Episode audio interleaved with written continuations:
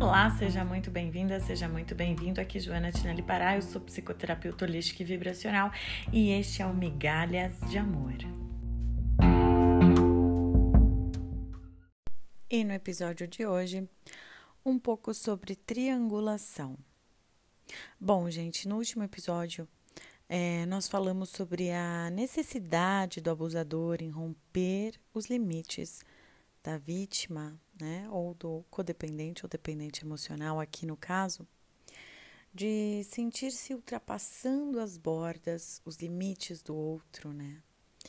Isso ocorre muito com dependentes emocionais, com codependentes, porque porque são pessoas que têm as suas bordas, os seus limites bastante frágeis. Isso facilita muito a vida de um abusador emocional, não é?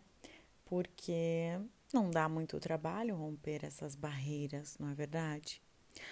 É, o dependente emocional, o codependente, normalmente é uma pessoa que se importa muito com a opinião dos outros. É uma pessoa que está sempre pensando no que os outros vão pensar, o que os outros estão achando, o que os outros vão falar dela, né? E isso torna essa pessoa muito mais vulnerável ao abuso emocional. É, o abusador passa a usar isso como uma maneira de manipulação. E a triangulação ela vem também nesse, nessa mesma levada, né? Onde o abusador rompe limites, né? É mais uma arma de manipulação, uma arma poderosa de manipulação onde na triangulação nós temos um exemplo de joguinhos emocionais, sabe? Daqueles joguinhos clássicos emocionais. Inclusive, tem uma coisa interessante que é eu vejo muita gente estimulando as pessoas a fazerem joguinhos emocionais. Ah, na internet eu vejo isso e eu penso que nós não precisamos disso, né? Nós precisamos de mais maturidade emocional e não mais imaturidade emocional, porque, é, enfim, o que os abusadores emocionais fazem é uma grande, é de uma grande imaturidade emocional, para dizer o mínimo, né? É de uma irresponsabilidade absurda, mas, enfim, é o que ocorre, né? É, e eles fazem o codependente com esses joguinhos emocionais quase enlouquecer. Literalmente, literalmente. Porque aqui no caso da triangulação, que é o nosso assunto de hoje, como o próprio nome diz, nós temos três elementos sempre. Nós vamos ter o dependente emocional, codependente ou vítima, certo? O abusador emocional ou abusadora, eu sempre digo, podem ser homens ou mulheres, né? E um terceiro. O que, que é esse terceiro? Pode ser tudo, gente. Pode ser tudo. É, eles podem usar qualquer coisa uh, ah, para triangular com a vítima, né?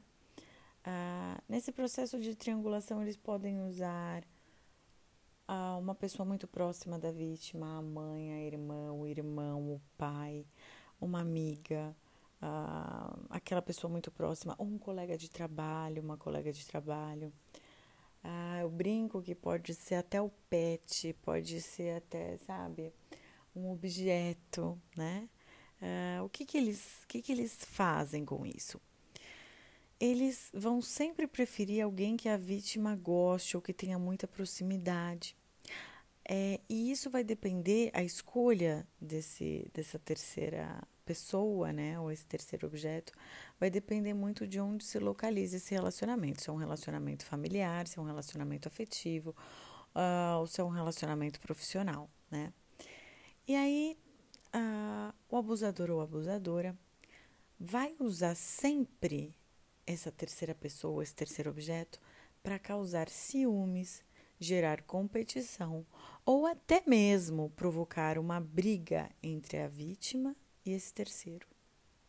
Por isso que é tão exaustivo esse tipo de relacionamento, né, gente? Porque o dependente emocional, e muitos de nós somos, fomos ou temos traços de dependência emocional, ele, quando está vivendo uma relação abusiva, ele vive um looping de emoções, né?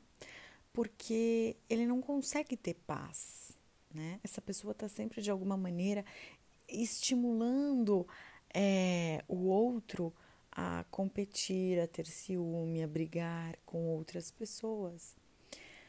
E este tipo de arma é bastante complicado porque o abusador ou abusadora só vai utilizar isso quando uh, ele tiver ou ela tiver certeza né, de que já é considerado alguém de confiança, né, que a opinião dele ou dela é muito relevante, é muito importante para a vítima, para o dependente emocional. Somente quando ele ou ela percebem esse terreno seguro, esse terreno fértil, aí sim eles podem começar a agir, né? De uma maneira a minar as relações dessa pessoa. Ah, porque quando é, alguém confia em mim e eu passo a questionar as outras relações dessa pessoa, por ela confiar em mim, ela vai me ouvir, ele vai me ouvir e aí que as coisas podem realmente ficar bastante complicadas, né? Porque essa pessoa pode queimar uh, os navios, né? Queimar aquelas relações mais próximas dela, se isolar bastante em função disso. E o que, que causa esse tipo de comparação, né? esse, esse tipo de provocação de ciúme, uh, além de causar o afastamento da, da vítima ou codependente, né? De pessoas importantes e especiais para ela ou para ele, também vai causar frustração, decepção, mágoa, pode ser que gere ataques, verdadeiros ataques de ciúme, ataques de raiva, fazendo com que o dependente pareça louco, absolutamente louco. Por isso que eu falo que é a situação da triangulação pode chegar ao ponto de enlouquecer a vítima, porque ela não percebe o quanto ela está sendo manipulada, especialmente porque ela tem muita confiança nessa pessoa, né? E o que eu acho mais lamentável uh, de tudo isso, mas é uma realidade, porque aqui nós estamos falando de abusadores emocionais, e abusadores emocionais Essencialmente, ou são pessoas que têm transtornos de personalidade severos ou têm traços muito fortes desses transtornos, embora não sejam diagnosticados como tal. Mas sempre são pessoas emocionalmente absolutamente imaturas, né?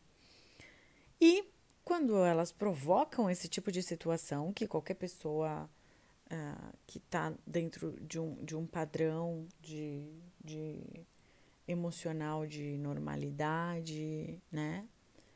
É, de um padrão emocional comum, digamos assim, a pessoa acharia horrível criar esse tipo de situação, né?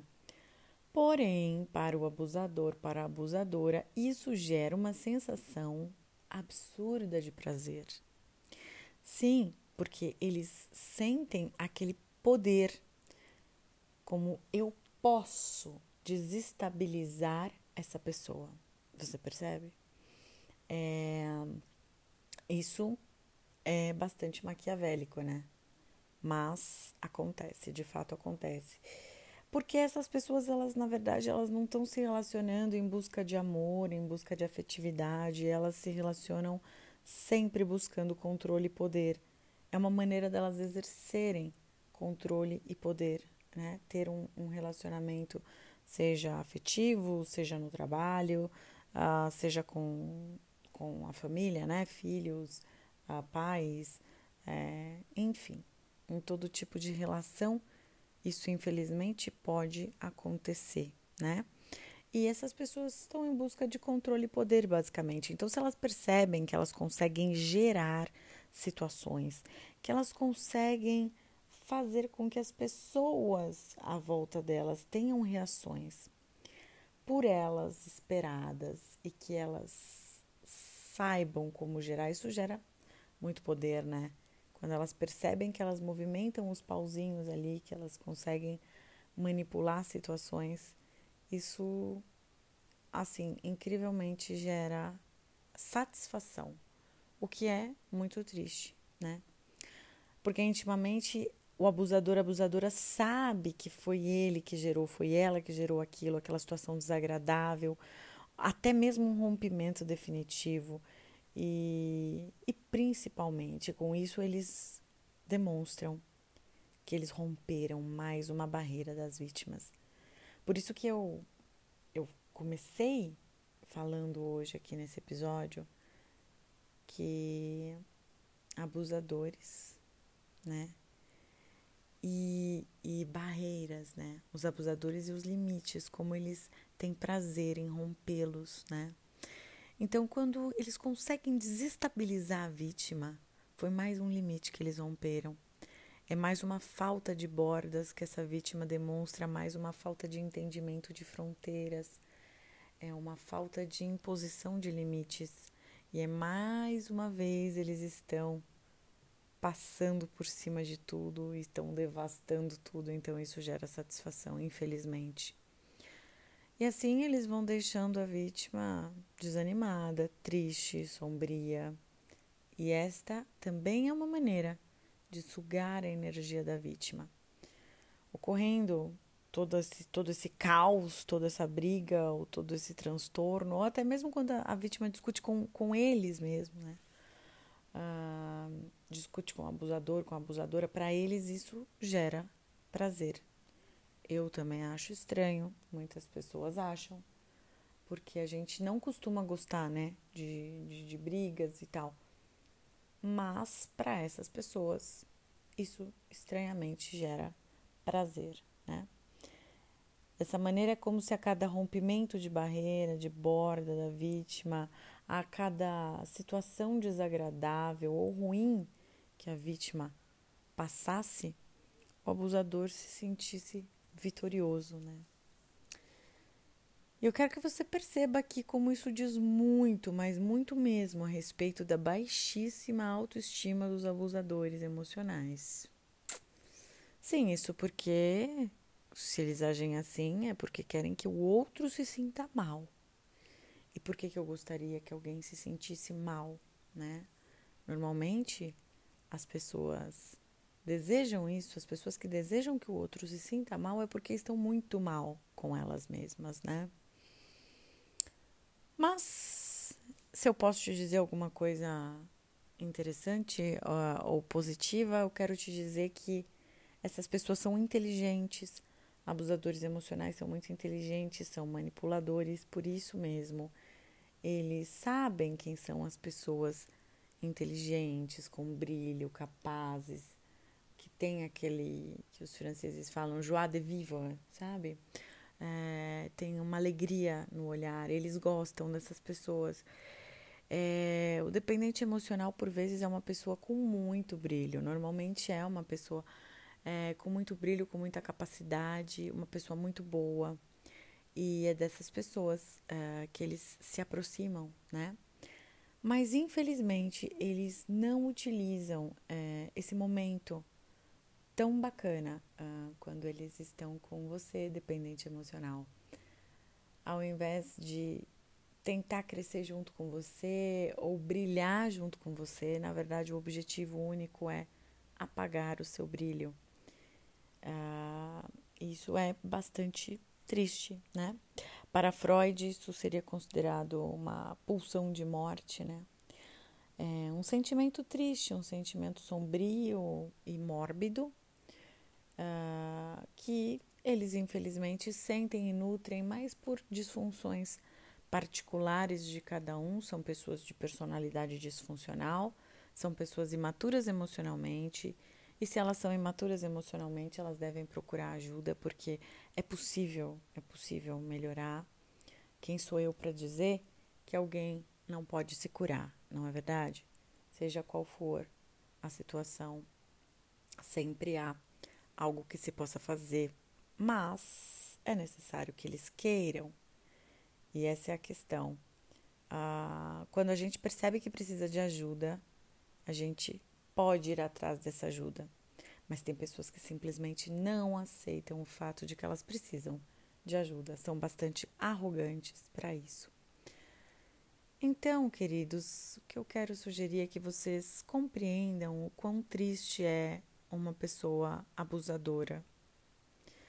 Ah, e se você chegou à conclusão que você passa por isso, procure ajuda imediatamente, certo? Não precisa ser comigo, pode ser com qualquer outro terapeuta, alguém que você tenha afinidade. Ah, se você gosta do meu trabalho, se você entende que eu posso contribuir com você, estou à disposição, você sabe onde me encontrar. É, tem todos os links aí, tem meu site, tudo. Mas deixe essa pessoa, tá? E siga seu caminho. Ah, deixe, deixe, faça, faça o bem. Ah, não, não, não entre em discussões, em, em brigas.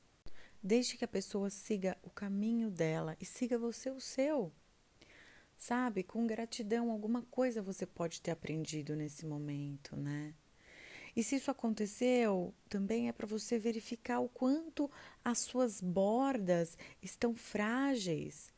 Veja o quanto você permitiu que invadissem seu espaço e retome o seu poder para você. É possível. Sabe? Lembre-se sempre: quando a gente faz o bem, o bem sempre volta para a gente. Essa é uma lei universal. Não tem como, não tem como ser diferente.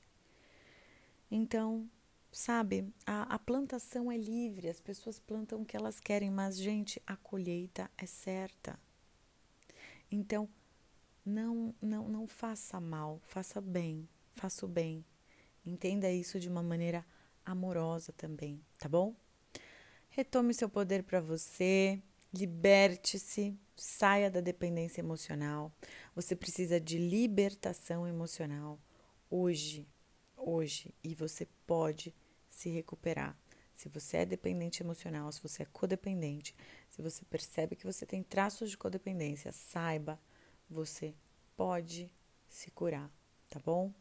Então, segue lá no Insta, Joana Tinelli Pará, inscreva-se no canal do YouTube, acompanhe aqui no podcast, siga aqui no podcast também e tenha uma boa semana. Gratidão. Grande beijo. Você não merece migalhas de amor. Vamos sair da mendicância, vamos sair da dependência emocional. Resgate agora o seu amor por você. Vamos reprogramar a sua mente. Você pode entrar em contato comigo pelo 11 952940888 pelo WhatsApp para agendamento, tá bom? É, tem consulta online, presencial, uh, também mentoria online para você especialmente. Me segue lá no Instagram, conheça o canal no YouTube, inscreva-se. A minha gratidão por você ter acompanhado o programa até aqui. Vamos cada vez mais nos dedicar ao nosso autoconhecimento. Essa é a chave da nossa libertação. Respirar em profundidade, fazer meditação, mindfulness. Eu posso te ajudar bastante com isso. Eu posso te auxiliar na sua reprogramação mental. Entre em contato comigo e eu desejo muita luz no seu coração paz infinita, uma excelente semana. Gratidão. Para mais informações, acesse o site joanatinellipará.com.br.